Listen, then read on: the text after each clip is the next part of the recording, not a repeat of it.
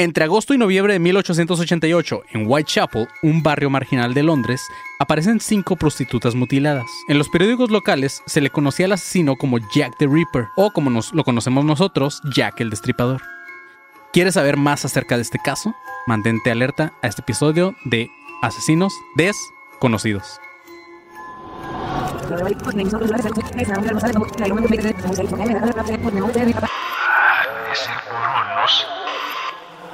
Déjà vu. Bienvenidos a un nuevo episodio de Asesinos Desconocidos o Academia de Conspiraciones, como ustedes lo quieran ver. Ah, pues en este caso vamos a hablar de, vamos a retomar este déjà vu de Jack the Ripper o Jack el Destripador, güey. Yo soy Manilón. Estoy con Rubén Sandoval, el pinche panzón, What's up, bitches? y con Marco Guevara. Buenas, buenas, ¿cómo están? Bien, güey. Marquito, me gusta más decirte Marquito, güey. Te, te- te tengo mucho cariño y por eso digo Marquito. Ah, yo también, Manny, te quiero mucho. Ok. Lo que no Este, sabes es que lo hace para ver el verse más grande que tú. Nah. Es- voy a decirle Marquito porque así me siento como el alto. Nah, claro que no. Está bien, no pasa nada. Este, vamos a empezar este episodio porque el- la vez pasada la cagué, güey. Vamos a empezar el episodio ¿Cuándo, dando no? el anuncio, güey. Esto todavía no son anuncios de medio tiempo ni nada, pero vamos a ir dando el anuncio para que la gente vaya sabiendo qué pedo. Que el 9 de abril tenemos un show. ¿eh? El 9 de abril tenemos. ¿Qué tenemos, panzón? Eres un reverendo idiota. El 9 de abril, amigos, tenemos un show en la antigua bodega de papel aquí en Tijuana. Este, así que si eres de Tijuana, Ensenada, Rosarito, Mexicali, lo que quieras, de alrededores de Tijuana, puedes venir y pasar el fin de semana aquí en Tijuana, ya que el show es el sábado 9 de abril. A las 7 en punto empieza el show, a las 6 y media abren puertas. Termina el show como eso de las 9 de la noche, así que todavía de- después de ahí se pueden ir a pistear, ponerse bien pedos ahí en el centro. Así que sería un buen trip. Si, si eres de Ensenada, Rosarito y esas más, puedes decir, ah, o si es de Tijuana, pues también, güey. Haces tu, tu show acá de 7 a 9, lo vas y lo ves y de ahí haces planes con tus compas. Así que es, un horario muy vergas. Vayan eh, en la antigua bodega papel. Los boletos están en 250 pesos. Va a haber stand-up, va a haber ah, conspiraciones, va a haber episodio que se va a grabar en vivo. Vamos a dar toda la alineación original, incluyendo a Marquito Guevara. Sí. Y pues va a estar muy chido, amigos. Es el 9 de abril, no se les olvide la fecha. Pueden comprar sus boletos en eh, fila VIP o pueden ir al link que tenemos en el Instagram de Academia de Conspiraciones o ADC Podcast Oficial.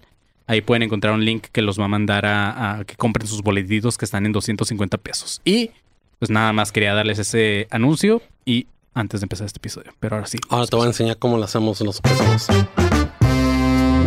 9 de abril tenemos un show, un show en Tijuana.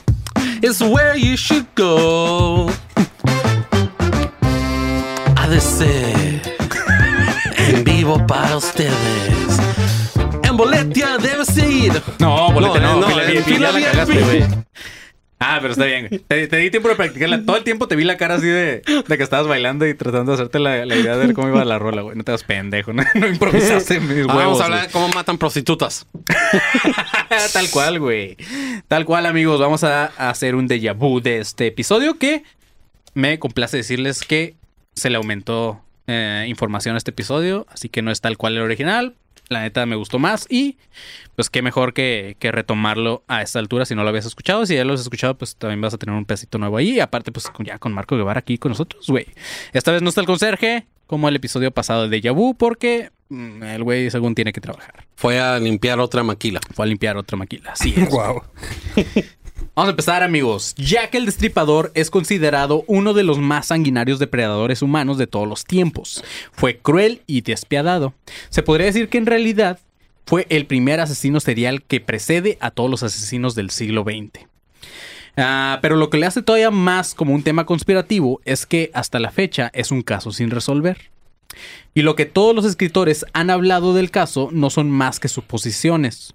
Una de las que más ha causado conmoción en la raza es que los asesinatos se relacionan con el Palacio de Buckingham, y en específico con el príncipe Albert Victor, o mejor conocido por sus compas como Eddie. O- Mira, siempre hay pedos con los príncipes Siempre, Albert, ¿verdad? Simón, Simón. Este, que era el duque de Clarence. Y también era nieto de la reina Victoria, que era la que estaba ahí en ese entonces, antes de la. Bueno, no sé si antes. Pues no, mucho antes de la reina Isabel, porque Ujú. fue hace cientos de años. Sí, son Este, recochinotes, ¿no? Ujú. Son recochinotes los Son bien cochinos, güey. Pero eso amigos, lo vamos a dejar hasta el final porque es la parte que le agregamos. Entonces, eso va hasta el final del episodio. Pero antes de eso, vamos a hablar de todo el pedo de Jack el Destripador y de posibles teorías, ¿ok? Así que agarren bien lo que tengan que agarrar, su gorrito de aluminio o lo que sea. Vamos a empezar con este episodio, güey. Los asesina- asesinatos de este vato eran terribles, güey. Sus víctimas fueron cinco prostitutas, las cuales aparecían mutiladas y con partes de su cuerpo amputadas, güey. Su modus operandi siempre era el mismo, solamente lo hacía los fines de semana, llamaba a las prostitutas de las peores calles de Whitechapel y mientras caminaban por los callejones era cuando este vato actuaba, ¿ok? Su primer víctima fue el 31 de agosto de 1888, llamada Mary Ann Nichols, quien era conocida también como Polly. Esta morra tenía 43 años, era divorciada y tenía cinco hijos. Jack le cortó la garganta y la apuñaló en el vientre en varias ocasiones. Me gusta ese pedo de que... Hiciste una pausa muy grande después de Sí, de un asesinato, güey. Eh, no. Eh, no, me gusta ese pedo de que solo los fines de semana. O sea, era un, era un hombre ocupado. eh, Era su, su pasatiempos, güey. Ajá, era, era Godínez, güey, ¿sabes? O Todos sea, los godines ha- hacemos esto en fin de semana, güey. De Guau, 9 me- en 5 estoy en el trabajo. O sea, no matar prostitutas, este, sino que tenemos un hobby, güey. Ese Exacto, o era- sea, pero güey, me, me encanta que su hobby sea ese pedo, así como, oye, güey, ¿cómo te fue el fin de semana? Y el güey limpiándose su sangre, bien. Bien, estuvo, estuvo relax. ¿Qué hiciste? O sea, un cochinero, pero pues ya lo estoy limpiando. Ya lo estoy limpiando. sí. Así es, chavos. Pues esta fue la primer ah, asesinada de este güey. Ah, la segunda fue el 8 de septiembre de 1888, llamada Annie Chapman. Ah, también llamada Dark en los suburbios o en su en su chamba, güey. Ya es que las prostitutas te cambian el nombre para que, ajá, pues es Annie Chapman era Dark. Buen nombre, puedo decir. Esta morra tenía 47 años, era viuda y tenía tres hijos. Ella vivía en la calle, era alcohólica y tenía sífilis y tuberculosis, güey. A ella le, le cortó la garganta y le abrió el vientre, güey. Le sacó ella le hizo un paro, güey, con todo lo que tenía. Sí, güey, sí, güey. Y con todo lo que tenía hablas de sus tres hijos, ¿no, güey? Sí, sí güey. Sí, Sí, cabrón. Sí, güey, yo tengo dos y a veces quiero ser Annie Chapman, güey. o sea, dedicarme a la prostitución, güey. Para mantenerlos, güey. Sí, Irme a Whitechapel, ¿no? Irme a Whitechapel, güey. Ay, cabrón, espero que no escuches esto, Mónica, güey. Este. A esta morra, güey, le cortó la garganta, le abrió el vientre, le sacó los intestinos, se llevó su útero y parte de la vagina y de la vejiga, güey. O sea, el vato se llevó un pedacito de la vagina, de la vagina y también de la vejiga. Como torero, ¿no? Que se llevan como el rabo, las orejas, güey. Y mientras lo hacía la canción de Chayanne de Torero en el, background, ¿no? Sí, mon. Como buen torero, me llevo un apéndice desde cero. No mames, güey. Con su trajecito de asesino Pero, así pegadito. pero la güey. canción dice, quiero ser mutilero, ¿no? Ay, huevo. De hecho, sí tiene nombre de torero, güey. Jack el Destripador, güey. Sí, como claro. Sí, güey. Bueno, podría ser, güey, pero no era de España. La tercera era, la tercera este, víctima fue el 30 de septiembre del 88. De 1888, no de 1988. Güey, perdón, perdón que lo diga, pero es que si no se me va a ir el pedo. Eh, si fuera español sería como las flipantes aventuras de Jacqueline el, el mataputas. O sea, El mataputas, güey. sería algo Güey, así. o sea. es maravilloso ese nombre, güey. Y si, y si le ponemos de título así, pues no, ¿verdad? Si no, no lo tumban, güey. No, no, no, no, no, no, no. Sí, no. Pero es muy bueno, güey. Muy buen clickbait, güey. El mataputas. güey. Como la, es como la, es como la mataviejitas, güey. Mochorejas, el mataputas, güey. Güey, suena muy bonito, güey. Este. la tercer víctima de este güey fue el 30 de septiembre de 1888, que era la sueca Elizabeth Strait, mejor conocida como Long Liz. Una Liz larga. Este. Esta morra tenía 44 años, era viuda, trabajaba limpiando casas, pero de noche se convertía en Long Liz. A ella le cortó la garganta de un solo tajo, güey. Fue la que menos peor le fue dentro de lo que cabe. O sea que como Suecia en la segunda en la segunda guerra mundial también fue neutra esta vieja. Ajá, sí, o sea, como que fue la de en medio y dijo, eh, a esa morra nada le cortó la garganta. Y ya. Tal vez ya tenía Es- práctica, ¿no? O sea, ya... Sí. Fíjate que lo que ahorita me sorprende, güey, es que la primera, güey, tenía 43 años, la segunda 47 y esta morra tenía 44, güey. Son, prostitutas muy grandes, güey. O sea, Sí. pasarían como MILF. ¿Se puede? Sí, o sea, Serían kilps.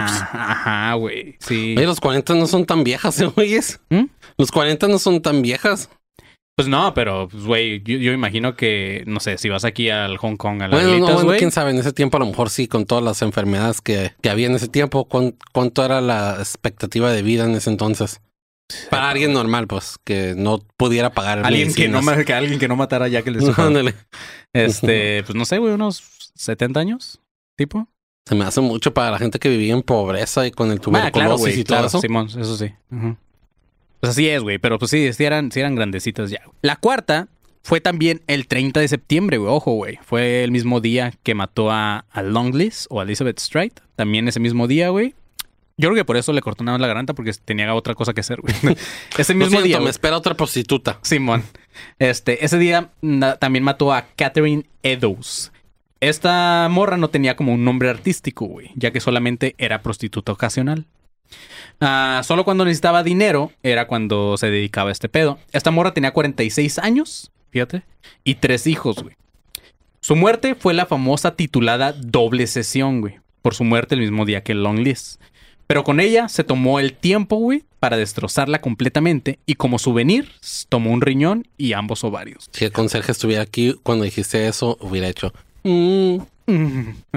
O sea, el güey sabía de anatomía también, ¿sabes? Porque... Sí, güey. O, Eso o es muy sea, este güey sí sabe la es- diferencia entre cilantro y perejil. Exacto, güey. Eso, eso es muy importante que lo menciones, Merquito, porque es parte de la teoría, güey. Ah, bien. Su quinta víctima, o, y última, eh, hasta donde se sabe, porque puede que este güey haya actuado después de este pedo, pero su última víctima eh, fue el 9 de noviembre de este mismo año, en 1888, y se llamaba Mary Jane Kelly, Ah, también conocida en los suburbios como Ginger. Esta morra era la menor de todas, güey. Fíjate, es la única que era menor, tenía 25 años, güey. Fue también a la única que asesinó fuera de la calle, güey. A esta morra la mató en un alquiler eh, de Miller's Court. Para mi gusto, esta fue la peor de todas, güey. Y también pudo haber sido así como que... Como sabía que era la última, pues como que era como su trabajo final, güey. Era como una obra de arte para este güey, ¿sabes? A esta morra, güey, le sacó el corazón, los intestinos, el vaso, los riñones, el útero y el hígado, güey. Le cortó ambos pechos, una oreja, güey. Panzón. Un le cortó la nariz y por si fuera poco, güey, todavía después de quitarle todas esas partes, le desfiguró la cara, güey. Supongo que, ajá, para Jack era su obra maestra. Du- Sí, a esta morra sí le fue muy de la verga, güey. Mal, No pedo. mames. No sé si porque era más joven, puede ser, güey. A lo mejor como que dijo... ¿Cuántos años dijiste que tenía? 25. A lo mejor. O sea, cualquiera de las otras prostitutas podría haber sido mamá de esta morra, güey. Ponle. Pero bueno, todos los trabajos los empezaba cortando la garganta con un cuchillo o un bisturí, güey. Después se iba al abdomen, hacía un corte desde el pecho hasta la ingle, güey. Como las cesáreas que les hacían en el IMSS antes a las morras, güey. Que les cortaban Sí, de caballo, güey. Sí, güey, Simón. Sigue la línea que ya tienen, mira. Simón. Todo esto, güey, era muy importante lo que Marquito decía porque lo hacía con precisión quirúrgica, güey. Esto hacía pensar a la policía que el asesino era alguien relacionado con la medicina o la carnicería. También por el tipo de corte dedujeron que era zurdo, güey. Pero estas solamente eran deducciones ya que no había pruebas que inculparan a alguien en específico. Las únicas pistas que tenían eran las cartas que eran enviadas a la policía, las cuales tenían una pésima ortografía, güey. Lo cual no coincidía con que fuera un profesional. O bueno, Pues Los con doctores, los no, doctores. Sí, un tienen una cirujano, letra muy claro, culera. era carnicero el güey. pero también los zurdos, güey. Yo soy zurdo y acepto que también tengo una letra muy culera. Entonces, este, pues ajá, mínimo Pero se dice pésima ortografía, ¿no? Sí, sí, sí. Ujú. O sea, Bueno, ajá, entonces... era más bien ortografía, no tanto la escritura. Ajá, claro. O sea, porque pues, güey, puedes ser zurdo y ser doctor y entonces, ¿qué escribes? Una línea, güey. Ajá, exacto. O sea, pero más bien ahí el güey escribía se como... comía letras y la chingada. Ajá, ¿no? O sea, exacto. ¿Ya viste? Escribía como, como los de- que dejan las narcomantas, ¿no? De- de- con O sea, que ponen más bien el güey, ajá, o sea, el güey escribía mal, o sea, como Simón. tipo la de la de G con con G, güey, ¿sabes? O sea, Que escribía él, que escribía el TQM pensando que quería decir te quería matar. te quería matar, sí. güey. ajá, Que exacto. Fíjate que yo soy, eso yo siempre lo uso en, eh, siempre que vean que yo pongo un post o lo que sea en el grupo de alumnos paranoicos que diga los TQM, es los te quiero matar, güey. Wow. Este, o los tengo que matar, güey. Pero así es, chavos. Ok, Manny el destripador. La Sí. primera carta, vamos a hablar ya como que de las cartas, porque esto fue algo también muy importante en todo este pedo de los- del asesinato, porque pues como bien sabemos no hubo ah, como que muchas este, pruebas de nada, güey. Entonces lo, lo que quedó por ahí fueron las cartas. La primera carta fue titulada Dear Boss. Eh, esta fue enviada el 25 de septiembre de 1888 a Central's New Agency, con un destinatario anónimo, al parecer iba dirigida al, al director de la agencia de noticias. Cuatro días después fue entregada a Scotland Yard, que era la policía, y la carta decía lo siguiente, güey. Pongan atención aquí. Decía, constantemente oigo que la policía me ha atrapado, pero no es así todavía. Me he reído cuando se hacen los listos y dicen que están tras la pista correcta. Ese chiste sobre el mandil de cuero, entre comillas, me hizo partirme de risa. Odio a las putas y no dejaré de destriparlas hasta que me harte. El último fue un trabajo grandioso. No le di tiempo a la señora ni de chillar. Ah, ¿Cómo me van a atrapar ahora? Dice. Me encanta mi trabajo y quiero empezar de nuevo si tengo la oportunidad. Pronto oirán hablar de mí y de mis divertidos juegos. Mamón porque es como que como que trabaja en lo que te gusta y no vas a tener que trabajar el día de tu vida, ¿no? O sea, es como me encanta lo que hago y lo voy a volver a hacer, güey. Tengo Wow, o buenas sea, prestaciones. Simón. El güey estaba en un Este- Chuck E. Cheese, güey. o sea, Simón, sí. Ah, luego el vato sigue en la carta y dice: Guardé algo de la sustancia roja en una botella de cerveza de jengibre para escribir. Pero se puso tan espesa como goma y no la pude usar. La tinta roja servirá igual, espero, jaja. O sea, el vato escribió con tinta roja. Eh, luego continuó la carta diciendo: En el próximo trabajo le cortaré las orejas a la dama y las enviaré a la policía para divertirme. Guarden esta carta en secreto hasta que haya hecho más de mi trabajo. Y después publiquenla sin rodeos. No tengo pedos, el vato dijo.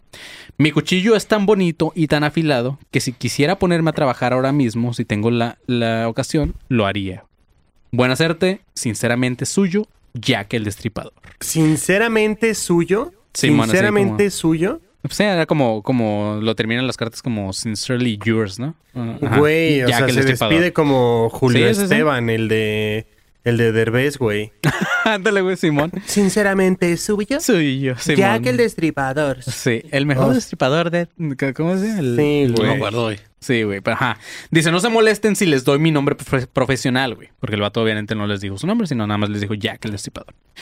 Postdata, no, me, no estaba bastante bien para enviar esto antes de quitarme toda la tinta roja de las manos. Maldita sea. No había tenido suerte todavía. Y ahora dicen que soy médico. Ja, ja. Tres puntos. Y ahí termina la carta. Wow. Ahora, esta carta es muy importante, ya que fue donde se dio a conocer como Jack el Destripador, güey. De ahí en adelante fue como así llamaron a este asesino. La segunda fue una postal titulada Saucy Jack o Jack el Descarado. Esta fue recibida el primero de octubre por la agencia de noticias e inmediatamente, al revés de la otra, que fue un tiempo que después la entregaron a, Sc- a Scotland Yard, esta en cuanto les llegó a la agencia de noticias, güey, la entregaron a Scotland Yard. Esta carta decía lo siguiente: Cuando le pasé el dato no lo hice en clave, querido jefe. Mañana tendrá noticias sobre el trabajo de Saucy Jack. Esta vez será un doble evento. güey. La primera de ellas chilló un poco y no pude terminar a tiempo. No tuve tiempo de quitarle las orejas para la policía. Gracias por no haber divulgado mi última carta hasta que me puse a trabajar de nuevo. Jack el Destripador. O sea, está cabrón porque pues da datos muy específicos, güey, como el doble asesinato, güey. Claro. El de que no tuvo tiempo de quitarle las orejas a la primera, nada más le cortó la garganta y la chingada. Entonces, sí, es como que. Porque Mm. también, ¿cómo mandas esa carta, güey? O sea, ¿te imaginas dársela al, al cartero y, oye, ¿qué trae? Cueritos. O sea, sí, sí, sí, pues ya ¿Qué? viene así mojada y la chingada. Ajá, aparte, exacto. aparte, antes no era como. Supongo que era más difícil enviar cartas que, que cuando todavía enviábamos cartas nosotros, güey. Que nada más ibas y las dejabas en un buzón. claro, Supongo aparte, que aquí era, o sea, aquí tenías que hacer otra cosa, ¿no? Supongo que tenías que ir y dejarla en la puerta de la. en el buzón o ajá, o cerquita No, creo que o algo, güey. existían buzones en ese Sí, tiempo. ya ven. A ver, deja busco. 1880 y tantos, güey. O sea, Güey, sí. pero también es como, o sea, un gesto muy romántico de los asesinos que hagan cartas todavía, o sea, manda un mail, o sea, güey, Sí, no sé, Twitter, algo, güey, o sea, ¿por qué Sí, una y, y- carta? y- de hecho están bien pendejos. Bueno, es que no es cierto, güey. Bueno, sí, no, sí, tienes razón. O sea, si mandan un mail, sí estarán muy pendejos porque obviamente con el IP y todas esas madres te detectan, ¿no? Pero la puedes escribir en Word, la imprimes y luego ya vas y la dejas, güey. Claro, güey. Porque el escribir la carta como tal, obviamente con el, con el, con el tipo de escritura y todo, también pueden dar contigo, güey. Entonces, Sí. ajá. También son inteligentes, pero no tanto. A ver, Panzón, ¿qué me vas a decir? ¿O qué ibas a ver? Lo de los buzones, ¿no? Iba a ver si. Sí, subiéndolo los buzones. Ponte buzón, Panzón. ¿Por qué no te destripas el pito, cabrón? Oye, ya vamos a seguir en lo que el Panzón busca. Dale, la, historia, güey. la historia de los buzones, güey. Hace un episodio sobre los buzones. es más entretenida eso, güey, que esta mierda. Bueno, existen teorías de que estas cartas en realidad eran escritas por algún periodista como parte de una broma pesada. Pero un detalle importante de la primera carta era que se mencionaba que le cortaría las orejas a su, próxim- a su próxima, próxima víctima, güey. Lo cual pasó tres días después. y el, y el güey de las noticias, vergas, güey, tengo que cortarle la, las orejas, las a alguien, Sí. sí. ahora de dónde voy a sacar dos orejas, güey. Pinche noticia, ¿dónde va a sacar la nota? Pero bueno, Todo porque mi jefe ocupaba una puta noticia y ya. Sí. Fue de hecho esto que hizo que la Central News Agency hiciera pública la carta de la, la de Jack el Destripador, esperando que alguien reconociera la letra. La segunda fue lo que hizo creer que era una carta no escrita por el asesino, ya que se entregó 24 horas después del doble asesinato en la madrugada del 30 de septiembre, o sea, muchas horas después, cuando la prensa ya había dado a conocer los detalles. Y ahí fue donde la teoría de un periodista se hacía fuerte apuntando en específico a uno del periódico The Star, se llama el periódico, llamado Frederick Best, ya que al hacer una comparación grafológica había muchos detalles idénticos a la escritura de este vato, güey. Y esto lo afirmó la policía, güey.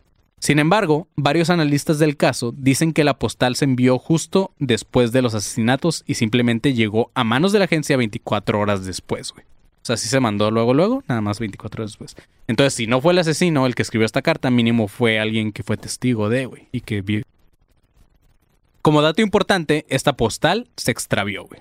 O sea, No, bueno. ya nunca se supo nada de, este- de esta carta. La tercera carta fue enviada el 15 de octubre del mismo año y recibida un día después por George Lusk, presidente del Comité de Vigilancia de Whitechapel, y esta es la famosa carta que podemos ver en una película llamada From Hell, que es como el nombre de la carta. Ya Por que- favor, eh, no solo una película, una Ah, película libros, basado- güey, sí. basada en uno de los mejores cómics de Alan Moore, ¿ok? Y un libro, güey, de Stephen Knight. O bueno, no, No, me acuerdo si era ese güey, pero Simón. Alan Este- Moore. ok, güey, esta carta era titulada Desde el infierno o From Hell, que déjeme decirle que era un buen nombre, güey. Está muy chido, güey. Me gusta Sí. mucho. Suena a un disco de Slayer. Sí, me dan ganas de tatuármelo, güey. From Hell. Este, pero bueno, la carta decía, Mr. Lusk, Señor, les envío la mitad del riñón que tomé de una mujer. Lo preservé para ustedes. La otra pieza la freí y me la comí. Fue muy agradable, por cierto. Quizás les envíe el cuchillo que saqué ensangrentado solo si esperan un poco más. Atrápenme cuando puedan. Mr. Lusk. El vato así como burlándose, ¿no? Este. Mr. Lusk. Mr. Lusk. Así como Mr. Este, pues sí, güey, esa es la famosa carta from Hell, que es muy o corta, sea, y, man- pero y mandó el riñón tal cual. les mandó un pedazo de riñón, güey, y por eso dice la otra parte me la comí yo, güey. Pero, o sea, el riñón no manchó la carta, o sea, o lo mandó como en una Ziploc. Pues supongo, güey. Ajá, porque A lo mejor lo, como los carniceros, güey. Primero lo envolvió en ese papel de carnicero y le puso la cartita encima con un, le, le sacó todos los miados primero, sí, y ya, Sí, y ya que claro, estaba seco, ya la mandó. Ujú. todas las Porque- piedras. Todas las piedras. sí, porque eran morros que viviera acá. Ajá. Este, sí, güey. Este, este vato sí era muy loco, güey. Esta carta y el riñón también se extraviaron junto con los otros artículos del caso que estaban resguardados en los archivos policiales, güey. Eso es muy importante, güey. Como, en los, como a los güeyes de Scotland Yard, que es una policía muy cabrona, güey, se les pudo haber perdido un riñón y una carta, güey. Junto con otra carta. Ya sé que vas a decir, Panzón, que eso pasa hasta en las mejores familias, güey. En los mejores países, güey. Pero así es. Esta carta fue la que más se pensaba que podría ser real, güey, ya que no estaba firmada como Jack el Destripador. Y aparte, venía acompañada de un riñón que se comprobó que efectivamente era de un ser humano, güey. Pero hay teorías de que pudo haber sido una broma pesada de estudiantes de medicina, güey, que tenían un riñón a la mano. Entonces, ajá. Ay, estos estudiantes. Sí, yo lo haría, güey. Estos R1. Yo lo haría como Los broma. ¿sabes? R1, wow. ¿Por qué R1, güey? Ahí sí no supe la referencia. Residentes. ah, Residentes. ¿Como así se Calle les- 13? Sí. Ah, pues son los cuando te. Pues Sí, tu hermana sí, es médica, ¿Cómo no hacer la referencia Pues no si tu hermana es un médica? R1, güey. Ujú. Güey, pero, Hay o sea, R1, R2, R3, R4 y así. por ejemplo, ¿te imaginas que sea como las clases de medicina, como cuando a ti te daban un huevo que tenías que cuidar como si fuera tu... Y tenías que cuidar el riñón, güey. Sí. Ajá, a ellos les dan un riñón, ¿sabes? Como para cuidarlo. Y unos pendejos de, güey, ¿qué te ¿Y si lo parece mandamos? si se lo mandamos a los del periódico, güey? Yo lo haría, güey. O sea, Ajá, pero solo Sí. mandan la mitad para como que esconderlo tantito y decirle al profe, no, sí está bien el riñoncito, ¿sabes? Pero la otra mitad... Así, no, así, así no los dio a la mitad porque quería que viéramos por dentro las piedras y todo. Güey, Exacto. está verguísima. Pero ahora sí, antes de continuar con las otras o con la otra carta y toda la teoría, vamos con Panzón. Inicio de espacio publicitario. Estamos en la era victoriana. Clásico de un déjà vu, güey, en una película viejita. Así es, chavos. Pues eh, vamos a empezar este inicio de espacio publicitario con el show que tenemos el 9 de abril en la antigua bodega de papel. Este show es en Tijuana. Entonces, este, pues vayan, compren su boleto en fila VIP. El boleto está en 250 pesos. La entrada es a las seis y media y el show empieza a las puras 7 en punto. Así que estén puntuales. Y es cupo limitado, muy limitado por cierto, así que vayan y agandallen esos boletos antes de que se los acaben. Y pues nada, va a estar muy divertido, va a haber show de stand-up, va a haber eh, episodio grabado en vivo. Y pues aparte otra dinámica que tenemos por ahí sorpresa. Y cuando se acabe el show, todos vamos. Abrir Abrir una soda. parte, nosotros nos vamos a ir a nuestra casa a dormir. Ay, pues hay que abrir una soda, güey. Este, pero sí, va a estar muy chido, amigos. Vayan, vamos a estar todos los cuatro integrantes de Academia de Conspiraciones. Entonces se va a poner muy vergas, güey. Y pues nada, güey, esperamos verlos a todos por ahí. No nada más a la gente de Tijuana. Si hay gente de Rosarito, Mexicali, Ensenada que se quieran lanzar. Está muy chido porque pueden aprovechar, como les dije al principio del episodio, para después del show irse a pistear, ya que son Hasta las si nueve. tenemos gente que nos escuchen en San Diego, crúcense. De hecho, de hecho, ¿por qué no, güey? A lo mejor podremos irnos a pistear por ahí con algunos, güey, terminando el show a las 9. No sé, ya veremos ahí qué pasa. Pero sí, cáiganle, va a estar muy chido. Es el antiguo bodega de pa- de papel, es un lugar muy chido para hacer este tipo de shows, así que no se lo pueden perder, chavos. Ah, el otro anuncio de este medio tiempo es, ¿qué pasó en el Patreon, güey? En Patreon. Así es, güey, vayan. Marco, ¿en qué te gastas 100 pesos, güey? Tú, güey. Yo me gasto 100 pesos en... Ah, güey, la vez pasada le puse 100 pesos a la tarjeta del metro, güey. No sé. Y ahorita ya me quedan como 40 pesos. O sea, ¿Después de cuántos viajes, güey? son como 20, más o menos. Verga, Por ahí. güey, es un chingo, güey. O sea, No, pero... está bien, güey. No, o sea, no, o sea, me refiero que es un Ah, chingo de viajes, güey. sí. Güey, Sí. aquí con 100 pesos a casa, alcanzas a ir de ida y vuelta a tu casa y ya valiste verga. O sea, un Uber de no hay 100 metro, pesos, güey, que vas a tirar la hueva allá y güey, voy al súper en Uber. O sea, se van ahí Exacto, 100 ahí se pesos. te van, güey. Te Mejor van, danos 100 pesos a nosotros que somos más divertidos que la plática de un Uber, güey. Así, y son 100 pesos al mes, ni siquiera saca cada semana ni nada. son Exacto, 100 pesitos al mes. Y eso nos va a ayudar a poder conseguir más material para trabajar, para hacer esto más chido, para poner un fondo ya chido, que el Kevin quite esas madres. este. Sí, para- no le den dinero a la UNICEF. Denos dinero Sí, a nosotros. la neta nos es más, güey, los niños de la UNICEF y así como que Greenpeace y así piden más dinero que nosotros en el Patreon. Entonces, mejor danoslo a nosotros. Exacto, güey. Greenpeace no está salvando ballenas. Academia me está salvando a mí. Tenemos una ballena aquí No hablando, güey, para ustedes, güey. Entonces, así es, chavos. Vayan, Así como SeaWorld le da trabajo a las ballenas, Academia me dio trabajo.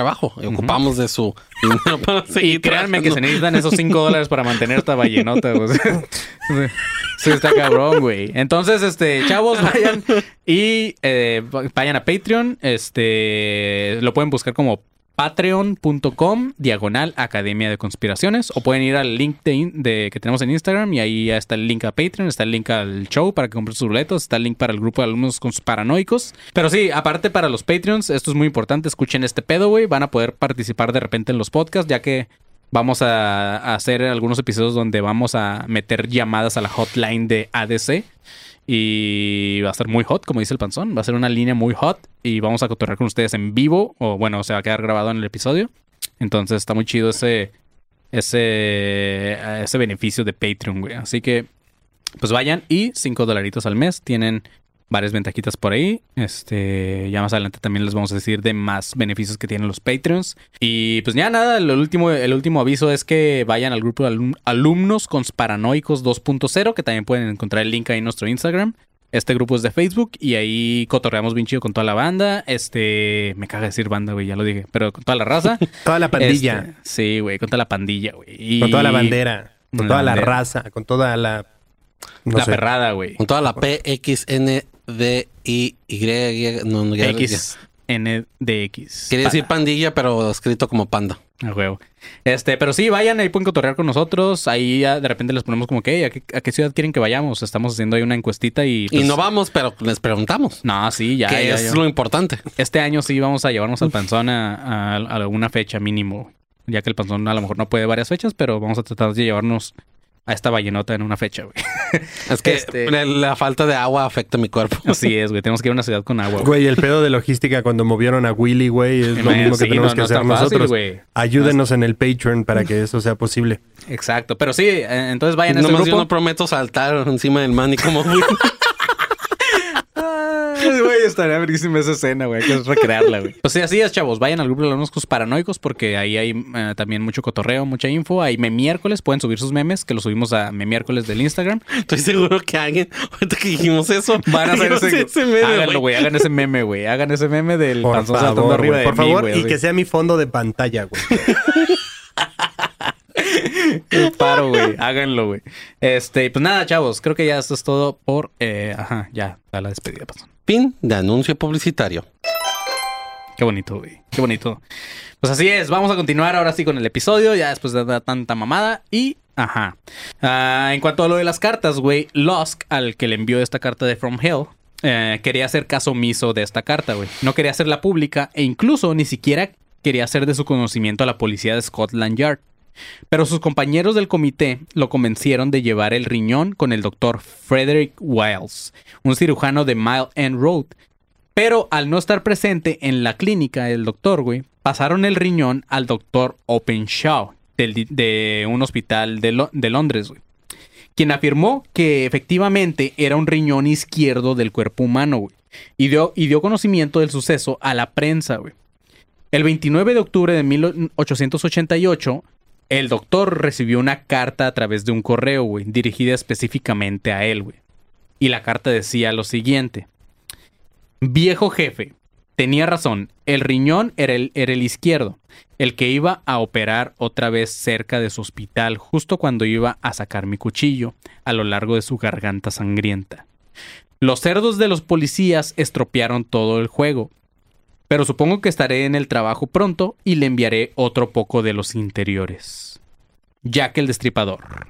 Ha visto al diablo con su microscopio y escalpelo un vistazo a un- eh, con un vistazo a un riñón, con un lado cocido. Eso fue lo que le puso este güey. ¿Te imaginas que Jack el Destripador fuera como diseñador de interiores?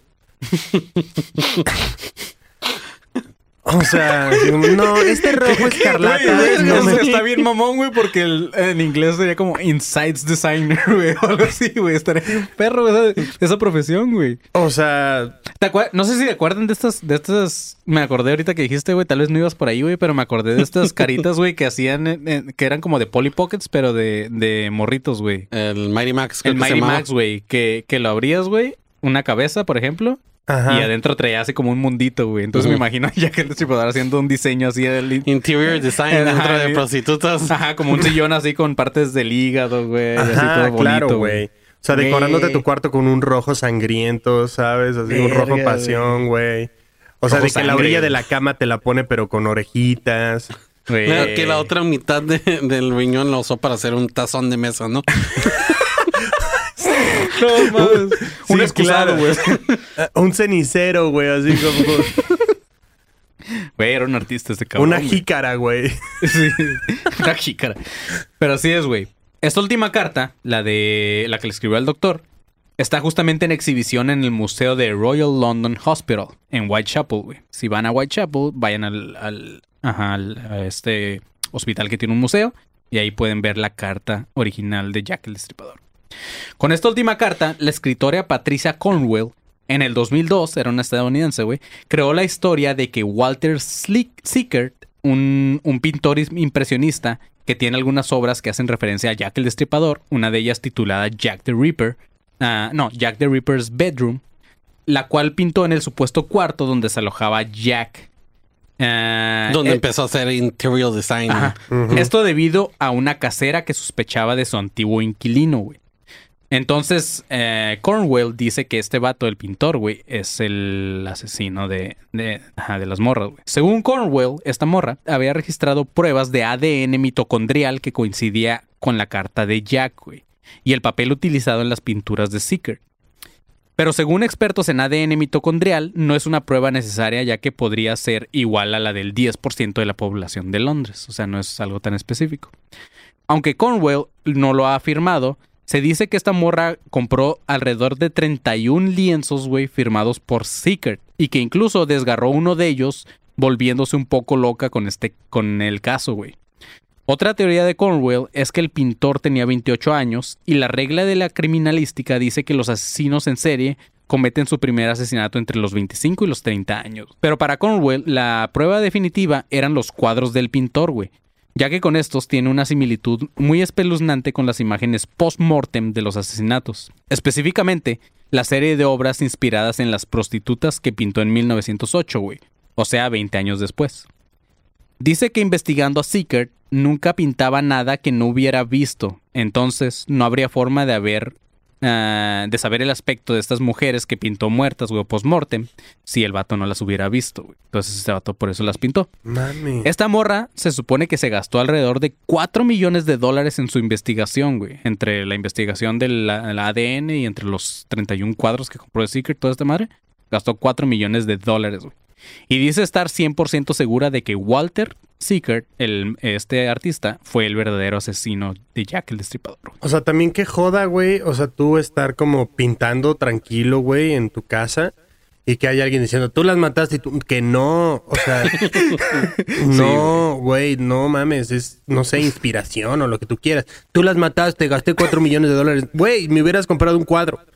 O sea, Sí, güey. te hubiera salido más fácil. No, pero sí, güey. Compró 31 cuadros, güey. O sea, le dio feria a este vato. O sea, güey, o lo amaba o lo odiaba, güey. Ajá, o sea, más bien era como su, su fan, no le quiso firmar algo y dijo, bueno, entonces tú las mataste, ¿sabes? Algo así. ¿De cuándo es esta vieja? Ah, esto fue en el 2002. Ujú, Simón. Sí, o sea, ya no seguía vivo Walter Ujú. Sticker, pero a lo mejor tenía familiares que les iba, tenían derecho sobre sus pinturas y a su madre. Pues amigos, al parecer, eh, efectivamente Walter Sickert era un hombre culpable, güey. Tal vez no de los asesinatos, pero sí de encubrimiento y en cierta forma también a- de haber sido la causa de ellos. Y también de hacer malos, malos cuadros. No, estaban chidos, güey. La Sí, Búscalo- no. Busquen Walter Sickert, así como S-I-C-K-E-R-T en Google y tiene cuadros muy bonitos. Bueno, como creepy, así como chidos. O sea, sí es un cuadro que yo tendría en mi sala, güey. Sí, Sí. pero porque tú eres Ah, único güey, y los voy a especial, buscar güey. ahora solo para ver qué cuadro tendrías tú en tu Ah. sala, güey. Sí. Yo también, Justamente vamos a el de ver. Jack the Ripper's Bedroom, güey, está perrísimo, güey. Búsquenlo, güey. Busca, No mames. sí, busca Walter Sickert, ah, Jack the Ripper's Bedroom. Yo tendría, yo tendría un botero, güey, porque Secret, los boteros me Walter's parecen Sick cagados. Art. Sí. Ándale, güey. Sí, Sick güey. art. Así es, güey. Pero este, bueno. Entonces este vato, pues sí era culpable. Eh, en cierta forma por encubrimiento y también por haber sido la causa de los asesinatos, pero eso lo vamos a ver en la última teoría, así que despierta pinche panzón y deja tu celular, porque Ah, eso estoy viendo los, los cuadros, güey. Estoy viendo ahora sí que Walter's Sick, Sick Art. Art. De hecho está muy perro ese nombre, güey. O sea, yo Sí. lo usaría como Sick Art. Está perro. ¿Ya lo viste? Pinta muchas viejas desnudas. Sí, está chido. que, güey, diría el Kevin, güey. Este. No, porque era gordita, güey, si te fijaste. Pues sí, eso sí. Pues por eso el Kevin lo hubiera matado. Nada más por eso, güey. El Kevin es muy extremista, güey. Guau. Guau, Pero así es, chavos. Al parecer, este. Bueno, ajá. Otra teoría es que el asesino se llamaba John Druid. Ah, al ser hijo de un cirujano, le daba acceso a la instrumentación con la cual se llevaban a cabo los asesinatos. Este güey era considerado insano y con rasgos de sexópata. Lo que más llevó a los investigadores a creer que este era el asesino fue que su propia familia sospechaba de él como un posible asesino. Pero lo, pero lo que hizo fuerte es la teoría fue que el día que se suicidó cesaron los asesinatos. O sea, ajá. En su nota de suicidio decía que se sentía poco a poco, este... Escribí popó, güey. Que popó a poco, güey. Pero poco a poco eh, padecería de una enfermedad mental de su madre y que lo mejor era morir para no seguir ensuciando el nombre ya de la familia. Güey, obviamente te vas a suicidar si tu propia familia cree que podría ser un maldito asesino serial, güey. asesino, Sí. Pero qué loco, pues que cuando este vato se suicida terminaron los asesinatos. güey. Entonces no o sea, sí, qué loco, güey. Pero imagínate el intercambio de Navidad con este güey, cabrón. Todo- Ah, yo quería otro le- bisturí. sí, no le vayan a dar cuchillos a John, ya saben cómo no le den nada punzocortante. Acuérdense que está tocado el chavo. Acuérdense que está matando prostitutas. Regálenle algo ¿no? así como una almohada. O sea, Sí. Simón. Un videojuego, no en algún momento Sí, van a existir, cómprensselo. Otro sospechoso fue Aaron Kosminski. Era este güey, era un, integran- un inmigrante polaco que trabajaba como un peluquero en los barrios bajos de Londres. Y se ganó la, la reputación de que odiaba a las mujeres y específicamente a las prostitutas. güey. Y esto porque se lo decía a todos sus clientes, güey. pendejo. En 1889... ¿Cómo, ¿Cómo era esa conversación, güey? Pues como la del Kevin, güey, cuando dice No, o odio a sea, las gordas. Tal cual. ¿Cómo, güey. ¿Cómo vas a querer tu corte? Porque me cagan las putas. ¿Qué? O sea, cero tiene introducción. Sí. O sea, Y no en la tiene- silla nada más todo incómodo, ¿no, güey? Y el otro güey así, no, este, creo que ya me arrepentí. No, Quería pues, un mojo, sí, pero ya yo yo no. quería, quería como que un fade que hubiera ya, ¿no? Sí, yo quería ir de menos a más, pero tú fuiste de lleno. O sea, ¿Cómo quieres tu corte porque odio a las putas? sí, güey, o sea, cero puede hacer un degradado este cabrón porque no jodas. Hizo un degradado verbal. Ese así güey a es las un putas, degradado güey. Sí, güey, Este. pinche estúpido, o sea. Ay, cabrón, güey. Pues bueno, en 1889, en 1889, luego de amenazar a su hermana con un cuchillo, este vato fue recluido en un asilo para enfermos mentales y su, reclu- y su reclusión coincidió con el final también de los ¿Su asesinatos. manera puta o qué? No puede ser, porque la odiaba, güey, la- ajá, como que a lo mejor le dijo, Yo "Ah, creo que nada más era misógino el vato. sí, me quiero dedicar a esto. Ay, imagínate el vato cortándole el pelo a los enfermos mentales, güey. Este. Güey, solo lo rapa, ¿no? Este es el mejor trabajo del mundo. Ay, güey, todos, todos quieren el mismo corte. Luego nada más al aire, ¿no? Pero así es, güey. Esto coincidió también con el final de los asesinatos. güey. Por esta razón, Scotland Yard dio por terminada su, investiga- su investigación sobre Kominsky. Otros aseguran que en realidad el asesino era mujer. Tal vez obsesionado porque las prostitutas contagiaron a su hijo. güey. Y esta teoría llamó más la atención ya que uno de los que, sostenía, los que la sostenían era Arthur Conan Doyle, que era el escritor de Sherlock Holmes. También sostenían que al ser mujer era más fácil escapar y que nadie sospechara de ella. Aparte, era una de las razones por las cuales no había violación o semen en las escenas del crimen. Entonces, ajá. Muchos creen que fue una mujer. Otra de las teorías con menos bases hablan sobre el actor Richard Mansfield, que durante los asesinatos se encontraba en Londres presentando eh, la película o, o grabando la película de El Dr. Jekyll and Mr. Hyde. O Dr. Vamos, Jekyll en ese tiempo ya había películas. Sí, güey. 1889, ya. O también John, Fa- John Pizer, güey. Pizer, Pero no sé. se hubieran dado cuenta en ese caso, ¿no? Así como, ¿por qué llega tan tarde al llamado? ¿Sabes? Sí. ¿O por qué está tan O cansado? ¿Por qué toda su ropa la trae sucia, güey? Sí. Ajá, exacto. Ujú. Pero este no hay como que mucho en realidad no hay nada de pruebas, güey. Simplemente fue una teoría de que, ah, este güey está grabando una película que se llama Dr. Jekyll and Mr. Hyde, que saca de pinches locura y la chingada de que matan y así. Entonces, qué raro que este güey Es está que acá y está es- matando. ¿Cómo se le llaman O aquí sea, a es como el vato que se mete en su papel como, como. Jared Leto, güey. Sí, que- method actor, Ujú. era lo que te iba a decir. ¿Cómo se le dice aquí en español? Actor de método, güey. Ah, actor de Simón. método. El vato es Se les actor de dicen. Tengo mamadores, que matar putas Tengo que para matar poder... putas para grabar mi película. Mi Exacto, película. güey. Eh, pero pues esas son las pruebas, entonces está muy pedorra la teoría. güey. Sí. También está la de John Pizer o John Pizer, no sé cómo se pronuncia, que es conocido como el mandil de cuero que justamente menciona Jack en sus cartas. güey. Este, que era un zapatero a quien se le había visto discutir con Annie Chapman, una de las víctimas. Ah, pero tampoco hay muchas más pruebas, simplemente vieron que discutió con esta morra y, la policía dijo, probablemente este güey es el asesino, por eso Jack the Ripper se burlaba así como que, ah, eso del mandil de cuero me dio mucha risa, güey. O sea, También- resulta que la familia de Coco, güey, también puede ser as- as- asesinos, güey. ¿Por qué de coco, güey? Porque, Porque hacen zapateros. zapatos. Verga, no, no, me- no me acordaba. Ya mátame. o sea, No mames, güey. Primera vez que me pasa lo del panzón, güey. Le doy un trago cuando me haces reír. Ay, cabrón, güey. Tengo que ir a trabajar. ya mátame. Verga, güey. Por favor, hagan una canción así. güey. Un pene tengo que chupar. Ya mátame. Oh, yo la verga. Las tripas te voy a sacar. Ya mátame. Ay, güey. Otro de quien, al infierno. otro de que también creían era del doctor Francis Tumblery, que era un estadounidense que fue detenido, pero al escapar y a regresar a su país, eh, también hubo una serie de asesinatos muy parecidos a los de Jack en Estados. Unidos. Entonces decían, pues, ese güey estaba en Londres, lo traen para acá y también mata putas, entonces, ajá. Es Jack, el destripador. Pero una de las más locas, y sí está bien pirada, güey, es la de que Julio Verne, o Jules Burns, como dice el panzón, es el verdadero asesino, güey. Ya que lo culpan por ser misógino y anglofóbico, o sea que odiaba a los ingleses.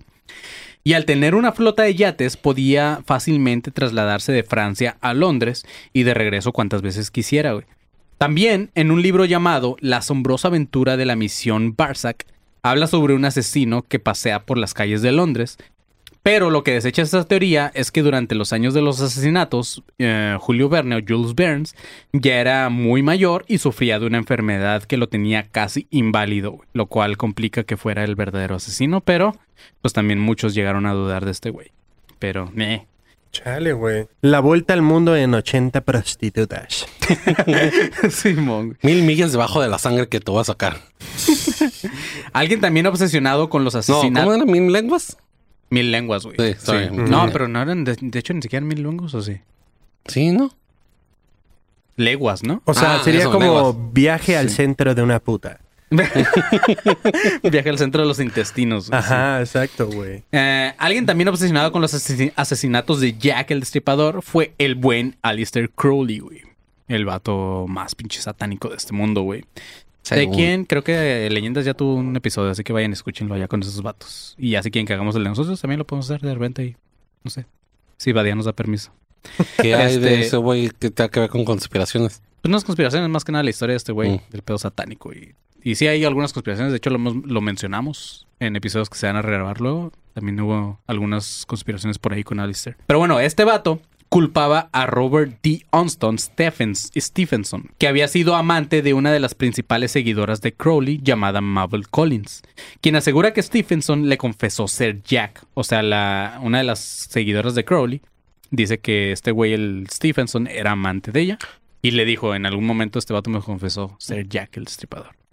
Este, Entonces, me imagino que el amante de la vieja debe haber tenido añales, ¿no? Pues sí. Porque Crowley que es de No, los... Crowley- Crowley, ya Crowley- era de los 1900, güey. Nah, no, Crowley era... Según yo, Crowley no era tan... Tan acá, güey, o sí. Todo lo de Jack el Des- Destripador era de 1800, güey.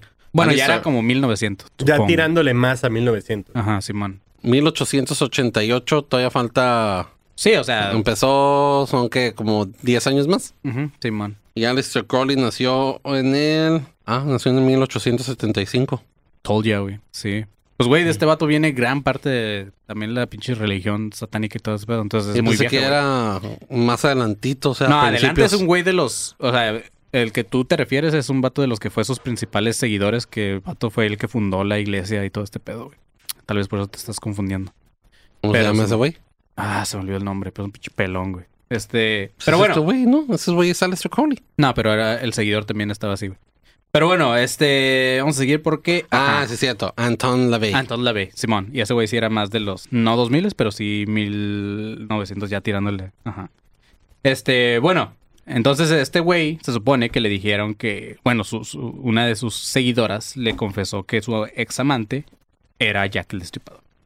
Eh, Stephenson, el güey que, que Crowley creía que era el asesino, era un interno del hospital de Whitechapel, güey. Ahí es donde como que hace coincidencia. Que esporádicamente trabajaba como un periodista y practicaba la magia negra, güey. Algo que le mamaba Crowley.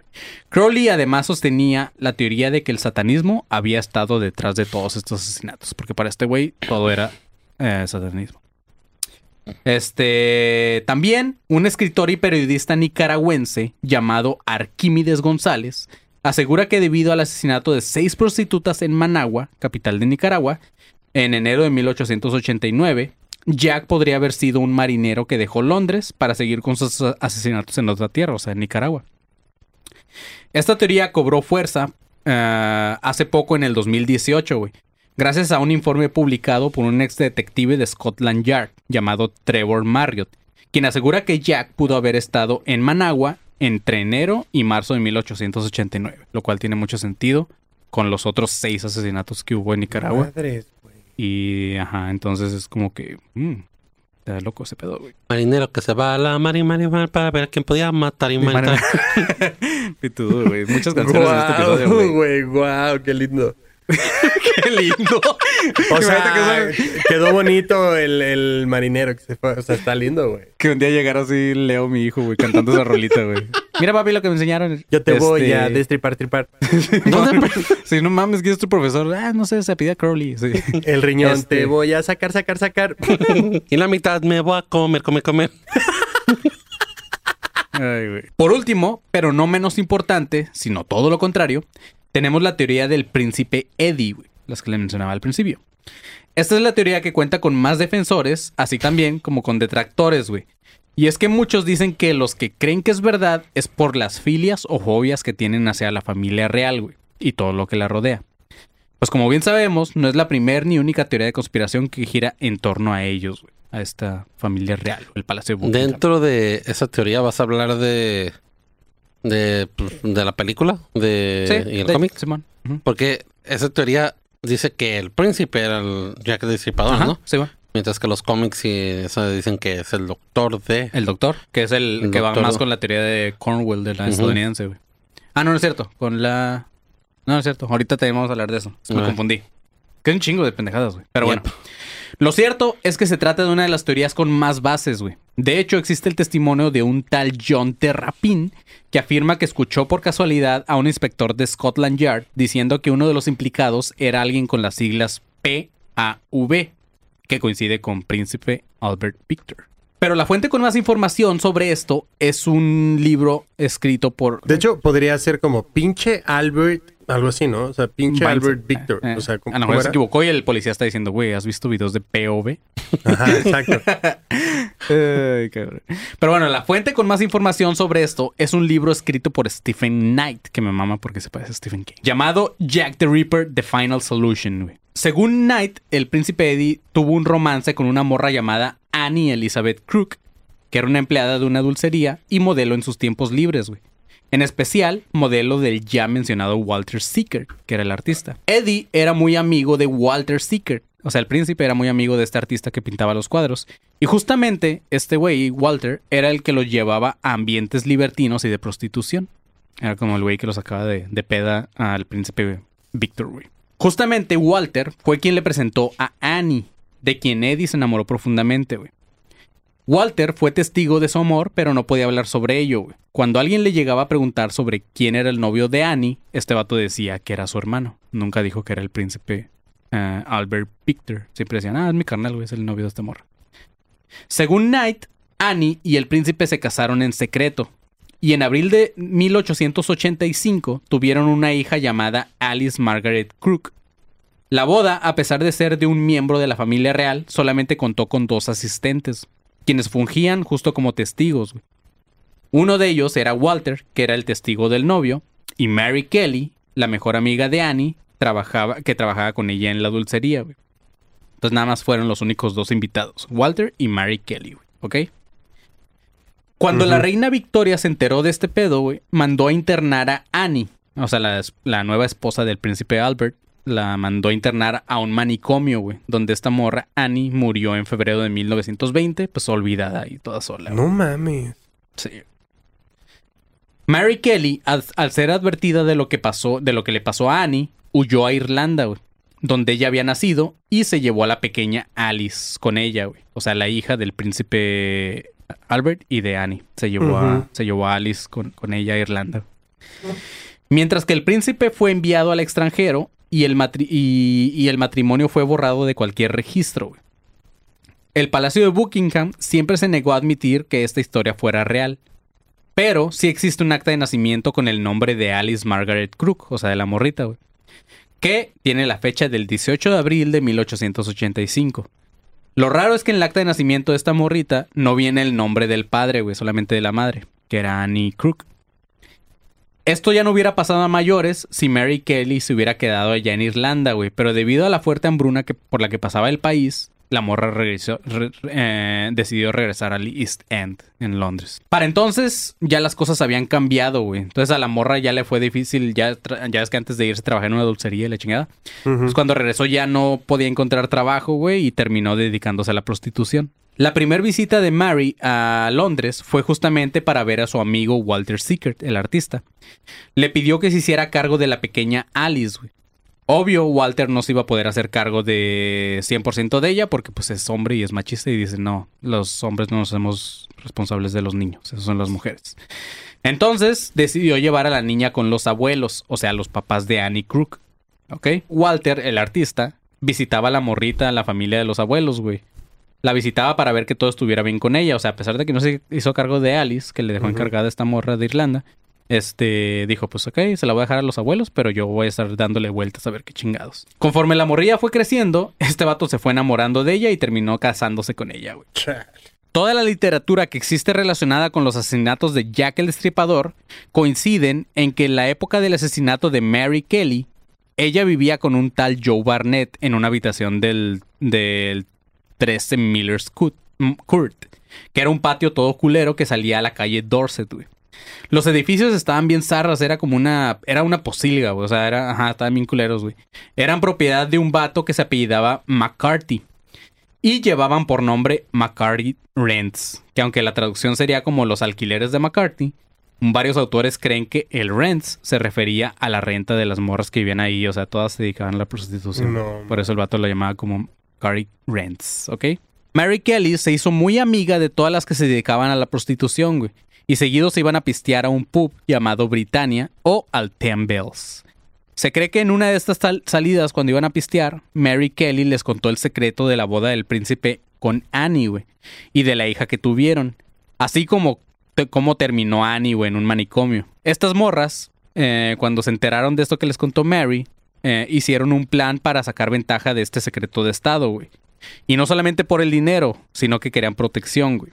En ese entonces había un grupo de pimps llamado Old Nichols, que este, tenían atemorizadas y amenazadas a todas las prostitutas. De hecho, ya habían matado a un par de ellas, güey. Que, este, porque no tuvieron para pagar su protección. O sea, a pesar de que eran prostitutas, güey, y es todo este pedo, le tenían que pagar a sus pimps para que las protegieran. Los morros que no pagaron, las quebraron. De hecho, cuando, cuando empezaron todos los asesinatos de Jack el Stripador, güey, esta banda de Old Nichols, de Pimps y otras parecidas fueron los principales sospechosos investigados por la policía de Scotland Yard. Entonces pusieron manos a la obra a las morras, güey, y empezaron a planear un chantaje que las iba a salvar, güey. Las integrantes de este complot eran Polly Nichols, Elizabeth Stride, Annie Chapman y la mismísima Mary Kelly, güey. O sea, la, cuatro de las víctimas de Jack the Ripper. ¿Ok? Se supone que estas morras supieron el secreto de esta boda este, falsa o secreta de estos güeyes. Kelly, Mary Kelly, fue la encargada de ir con Secret, que era el artista o su compa, güey, a pedirle que fuera y les contara a la familia real de las pretensiones que tenían estas morras de contar la verdad si no les daban protección, güey. Secret, al saber que eran muy peligrosos, que, que era muy peligroso lo que les contaba, se inspiró para pintar una de sus obras, güey, uno de sus cuadros, a la cual llamó El Chantaje, donde la pro- protagonista es muy parecida a Mary Kelly. Al enterarse de este chantaje, la reina Victoria decidió que lo más apropiado era poner el asunto en manos de Robert Salisbury, que era el primer ministro de Inglaterra y uno de los masones con mayor rango en el país. Este vato era un patriota de la vieja escuela, güey, que creía que no había sacrificios excesivos a la hora de proteger la corona. Por otro lado, su posición política era muy delicada y un escándalo como el de la boda secreta también lo arrastraría a él, no solamente a la familia real. A su vez, su lealtad hacia la masonería, que fueron los que lo pusieron en el puesto en donde estaba, güey, esto lo empujaba a tomar una solución que debería de haber sido rápida y definitiva posible. Entonces, ajá, la, la tarea que le dieron a este güey, pues dijo, pues, la única forma de limpiar todo este desmadre es matando a estas morras. No Son-. En Inglaterra, eh, este es un dato extra, güey. En Inglaterra, la masonería y la monarquía son dos instituciones con fuertes lazos de unión, güey. Tanto así que tradicionalmente el puesto del gran maestre en la masonería está reservado justamente para el príncipe de Gales. Así se dice, gran maestra. Ajá.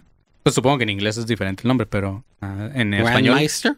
A lo mejor, güey, sé. pero en español es Gran Maestre. Hay que recalcar que la historia de Gran Betra- Bretaña ha estado... O a lo mejor, a lo mejor usan, ellos ya usan el, el lenguaje, El lenguaje inclusivo. inclusivo. Es que no, sí, acá no hay maestros, maestres.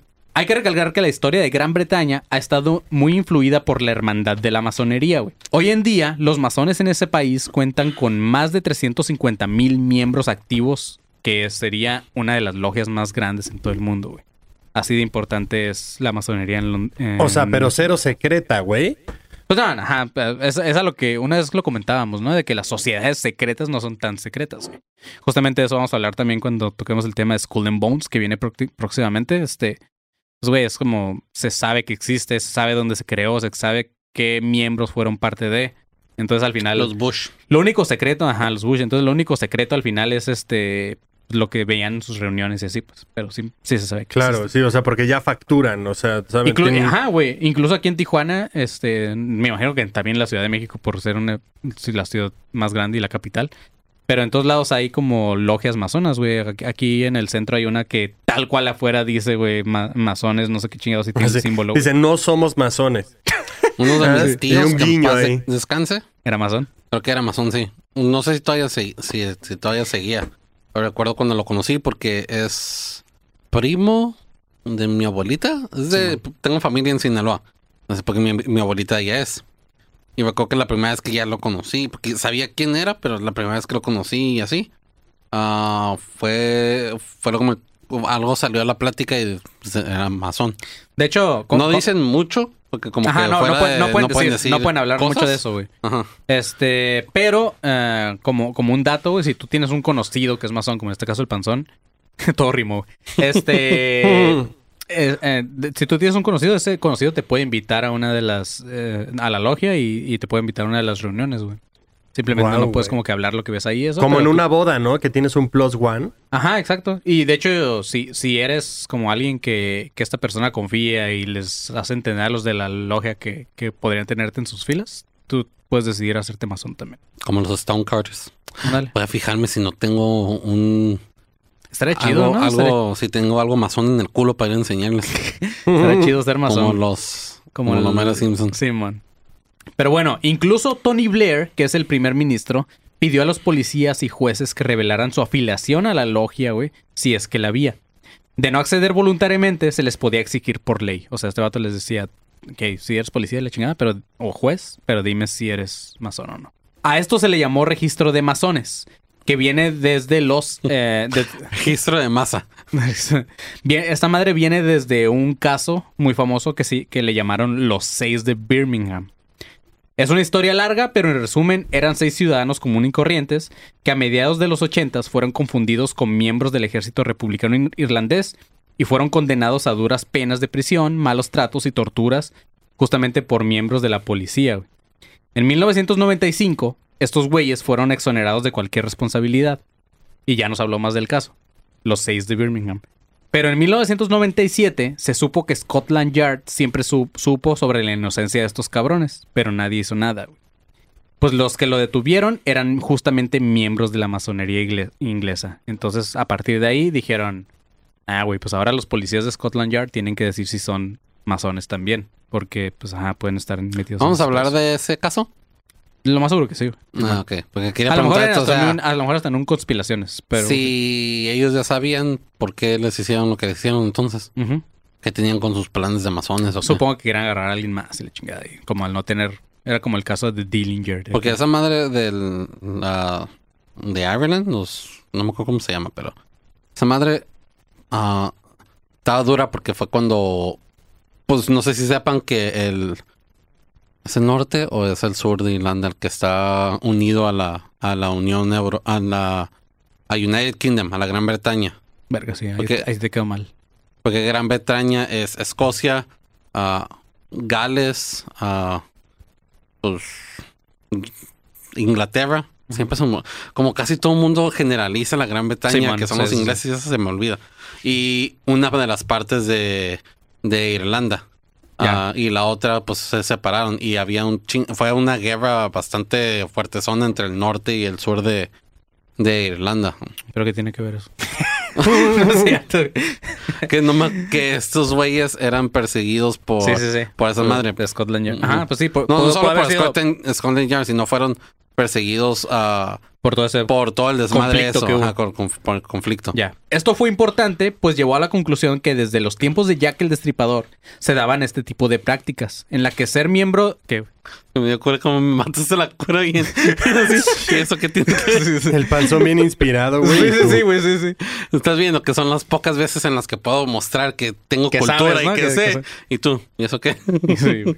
Esto fue importante porque llevó a la conclusión que desde los tiempos de Jack el Destripador se daban este tipo de prácticas en donde un miembro de la masonería eh, o ser miembro de la masonería era un trampolín también como para ser parte de la policía de Scotland. Yard, que también era un puesto muy importante en ese entonces. No sé si hasta ahorita lo siga siendo, pero ser como que miembro de los Scotland Yard sí es como wow.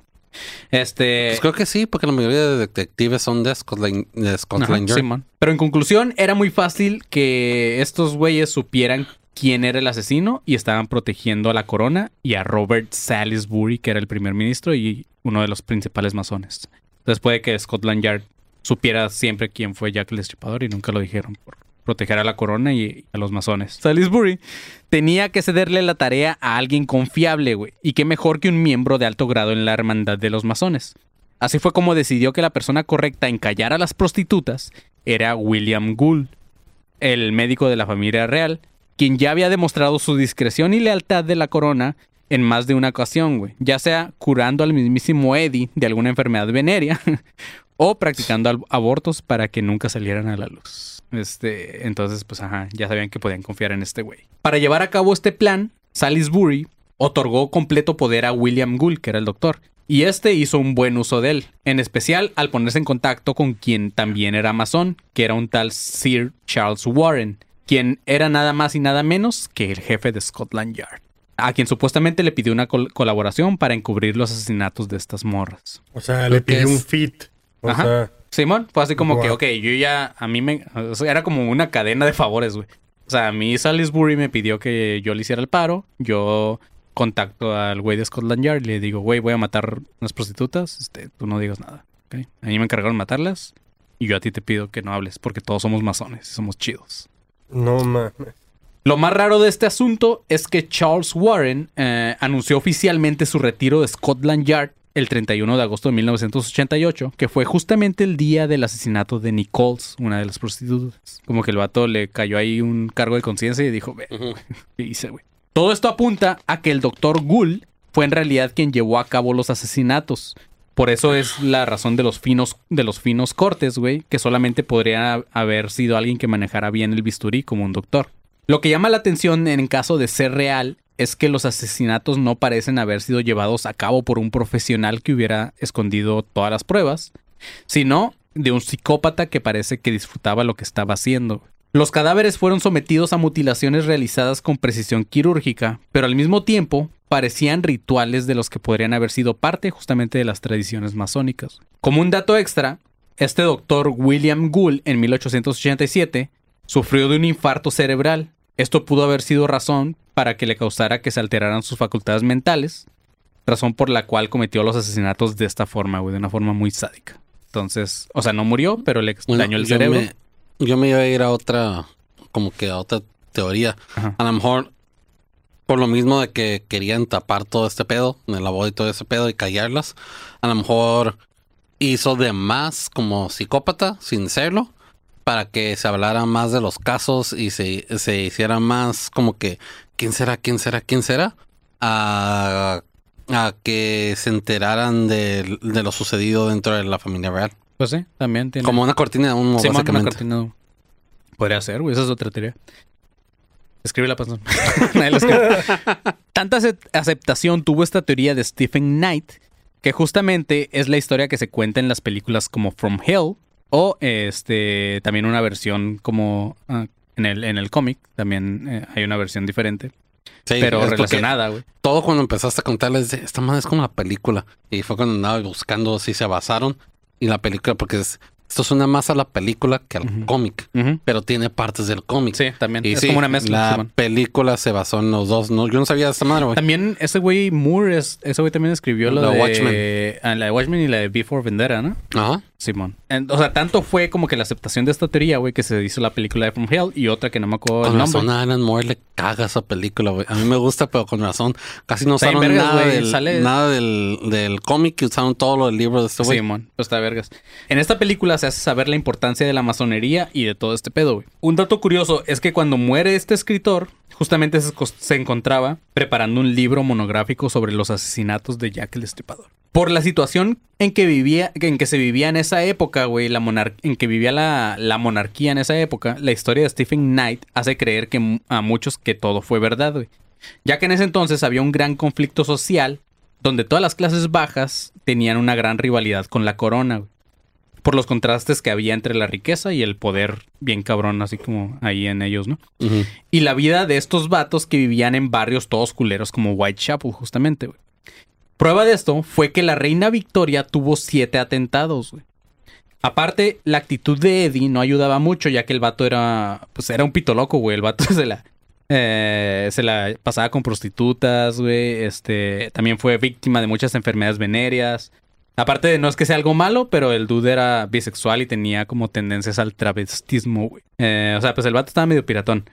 Ah, no resul- entonces no resulta difícil de creer para nadie que se haya metido en un problema de este tipo, güey, por su tipo de vida media alocada que llevaba. Un detalle que llama a muchos la atención es la falta del corazón en el asesinato de Mary Kelly, güey. Ya que una de las referencias en el folclore masón es la incineración de un corazón y la dispersión de sus cenizas en el aire. Esto sumado a que los investigadores de Scotland Yard encontraron una tetera sobre una chimenea, la cual ya estaba completamente fundida, güey. Le dan el, corazón, la ceniza de corazón al príncipe Alberto. Príncipe, las cenizas de su amor. Gracias. la cara, ¿no? La hacía al aire pues, Pero sí, güey, o sea, encontraron como que esta tetera fundida, güey, sobre la chimenea, lo cual hace parecer que el fuego había alcanzado una temperatura muy cabrona de la chimenea. Esto coincide con que el corazón humano es uno de los órganos más difíciles de quemar, güey. Lo cual hace sentido que el corazón perdido, eh, pues, hubiera sido incinerado por este Con güey. razón, Hannibal Lecter nunca comía corazón porque siempre se lo Ah, hacía duro. comer medio rojo. Simón. Término. Término medio, ¿no? Sí. Sellado, güey. Término inglés. Y así se debe de comer la carne, cabrón. Término Nada tres cuartos, güey, Término bien hecho. Sí, güey. Los expertos en ciencia. Bueno, no es cierto, no le hagan caso al panzón, güey, porque esa madre, güey, es causa de muchas pinches enfermedades, güey. Te da Ah, pero-. Te agota, güey, y otras pinches enfermedades Ey, bien locas. Vale la pena. eso. Nada, qué puto. No asco. pasa nada, güey. Los expertos en ciencias de comportamiento del FBI consideran que cuando un asesino llega a tal grado de hacer rituales, güey, es porque el vato ha llegado a la culminación de su enfermedad mental. Desarrollando una especie de psicodrama mágico repleto de símbolos que solamente tienen sentido para él, como es el caso de incinerar un corazón y mandarlo al viento y la chingada. Muchos expertos en el tema dicen que los asesinos en serie son incapaces de detenerse, que por eso siguen matando, pero esto es mentira, güey, ya que en un estudio reciente se demostró que en casos de asesinatos muy violentos llegan a una especie de anticlímax que parece que los traumara y que ahí decidieran terminar sus asesinatos. Entonces, en el caso de Jack the Ripper, pues ya es que su último asesinato estuvo bien culero como lo hizo. Pues el vato tal vez dijo, no, ya, ya me pasé de vergas, güey. No, que- creo que ahora se me fue la mano. Así. sí, güey. Se me fue la mano, las orejas. El riñón, el todo. riñón. Sí, güey. Pero es una obra de arte el vato ese. Chale, perdón. Es que no era así, ¿eh? Sí, es- se me No fue. es mi modus operandi, Sí, sí. discúlpame. Así, Creo que me retiro. Pero deben de aceptar que quedó bien verga ese vato. sí. Tal vez fue eh, el caso de Jack el Destripador, que resulta de los casos más misteriosos porque no se saben las motivaciones que el vato tenía, güey. Ya que nunca abusó sexualmente de ninguna de sus víctimas, tampoco había rabia, ya que se comprobó que el vato no asesinaba violentamente a estas mujeres, güey. ah, ¿no? Y- no, Ah, incluso, mira. checa, incluso en el caso de Mary Kelly, que fue su obra maestra o la más macabra que mencionamos, güey, se llegó a la conclusión de que muy probablemente murió mientras estaba dormida, güey. O sea, el vato como que las dormía y la chingada y ¡puf! las mataba. O sea, no las hacía sufrir como tal. Por eso da a entender que el vato no sufría de rabia contra las mujeres. Mira, qué bueno que les contaba un cuento, cabrón. Ajá, güey. Menos mal. Ay, señor Jack, antes de destriparme, ¿me puede contar un cuento, por favor? Claro que sí. Duérmase, mi niña. Duérmase, mi hija. no mames. Ah. Que vendrá Jack Imagínate que el vato, pues como eran prostitutas, güey, cuando las contrataba y así, que el vato les decía, te voy a dejar muerta. Así como que, ay, ay, cabrón. Ya quiero que pase esto, güey. Mm. Te va a llegar hasta el intestino, mija. Te va a llegar hasta el intestino, güey. Ay, cabrón, vas a sentir tu pedo en la garganta, güey. Este.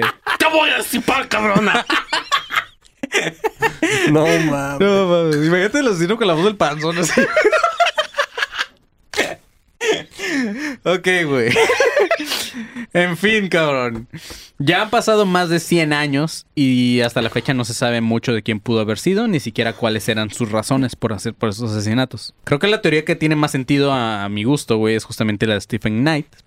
Pero aún así, solamente queda en eso, en simple teoría y en... Ajá, pues nunca se comprobó, nunca se cerró el caso, hasta la fecha no se ha descubierto. Tal vez es como el caso del asesino del Zodiaco, que pues también, aunque muchos dicen que ya se descubrió quién, pues muchos dicen, eh, es bullshit. No, todavía no sabemos. Entonces, pues, ajá, tal vez nunca sabremos quién fue A mí- Jack el Destripador. Cuando vi esa película de From Hell, porque vi la película primero antes que Ah. leer el cómic. Ah, también dije, no mames, eso sí tiende, tiende a ser más certero. Pues tiene un chingo de bases, güey. Más ahorita con lo que pasó con el otro príncipe Alberto, güey. Exacto. Con todo lo que pasó que pasó en la, de, en la isla de Jeffrey Epstein. Sí, man. Todo el pedo, um, como la corona trató y trató y trató de cancelar esa madre, Sí. que no saliera la información. Y como ahorita acaban de... Porque no sé si se enteraron, pero acaba el güey acaba de pagarle a, a la morra que lo acusó de, No mames, de violación y todo. Ah, se hicieron un settlement, no sé cómo se dice en español. un Un arreglo. arreglo. Ajá, un arreglo fuera de fuera de corte para que este güey no vaya a corte y no se sabe cuánto le dio ni nada, pero pues, ya está arreglado entre comillas, pues. No, mames. O sea, si la corona está haciendo todo eso, pues aquí es el hijo de la, de la Sí. reina. Pero de todos modos, si la corona hace todo ese pedo para protegerse y proteger su imagen, no, no, No dudo ni un que- poquito que, Que en ese tiempo ellos estuvieran, ajá, y que ellos estuvieran metidos en eso. Pues incluso la corona pudo haber matado a Jeffrey Epstein, güey. A lo mejor, sí. Pero sí es, chavos. Este fue el caso de Jack el Destripador. Espero que les haya gustado. Este. Pues hay teorías muy chidas. Hay. La película de From Hell, como dice el panzón, es buenísima, güey. Si pueden, véanla. Eh, yo la neta no he leído el cómic, pero pues también si También tienen chance, buenísimo, véanla. véanlo. Este. Todo lo que tenga que ver con Alan Moore, vean y leanlo. Así es. Pero, pues este fue el episodio de Jack el Destripador. Y nosotros somos Academia de Conspiraciones o Asesinos Desconocidos. Güey. Eh, espero que les haya gustado. Nos- eh, pueden buscarnos en todas las redes, justamente como les mencionaba, como Academia de Conspiraciones o como arroba ADC Podcast Oficial. Y en nuestras redes personales, a mí, este, Manny León, me pueden seguir como arroba soy como León. Ah, Marco Guevara, ¿cómo te podemos seguir? Eh, yo estoy en todas las redes como arroba soy galletón. Juego. Y al pinche panzón, ¿cómo te encontramos? Fíjate que hoy no, me- hoy no pensé en arroba, así que voy a hacer arroba. Arroba. No, a- espera, espera, espera. Arroba. Ven al panzón.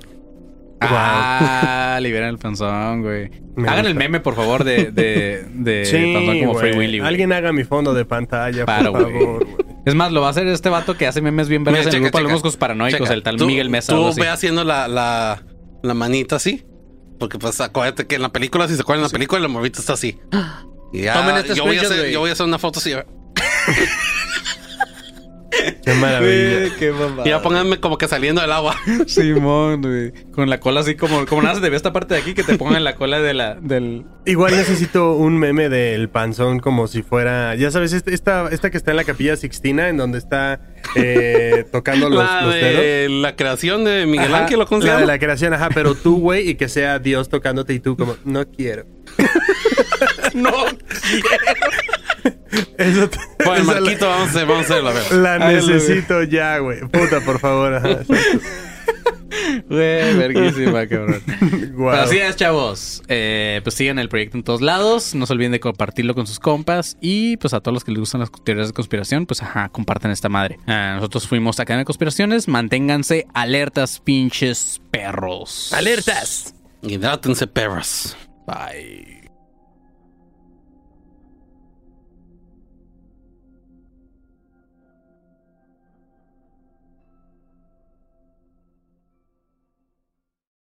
¿Estás listo para convertir tus mejores ideas en un negocio en línea exitoso? Te presentamos Shopify.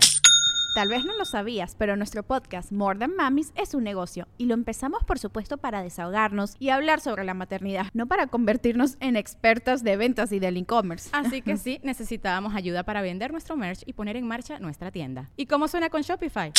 Llega otra venta. Shopify es la plataforma de comercio que está revolucionando millones de negocios en todo el mundo. Ya seas un emprendedor desde tu casa o desde donde sea, Shopify es la única herramienta que necesitas para iniciar, administrar y hacer crecer tu negocio sin dificultades. Con Shopify puedo gestionar pedidos, envíos y pagos desde cualquier lugar, brindándote toda la información y estadísticas de tus ventas al detalle. Regístrate para un periodo de prueba con tan solo un dólar al mes en shopify.com barra sonoro, todo en minúsculas. Ve a shopify.com barra sonoro para llevar tu negocio al siguiente nivel. Shopify.com barra sonoro.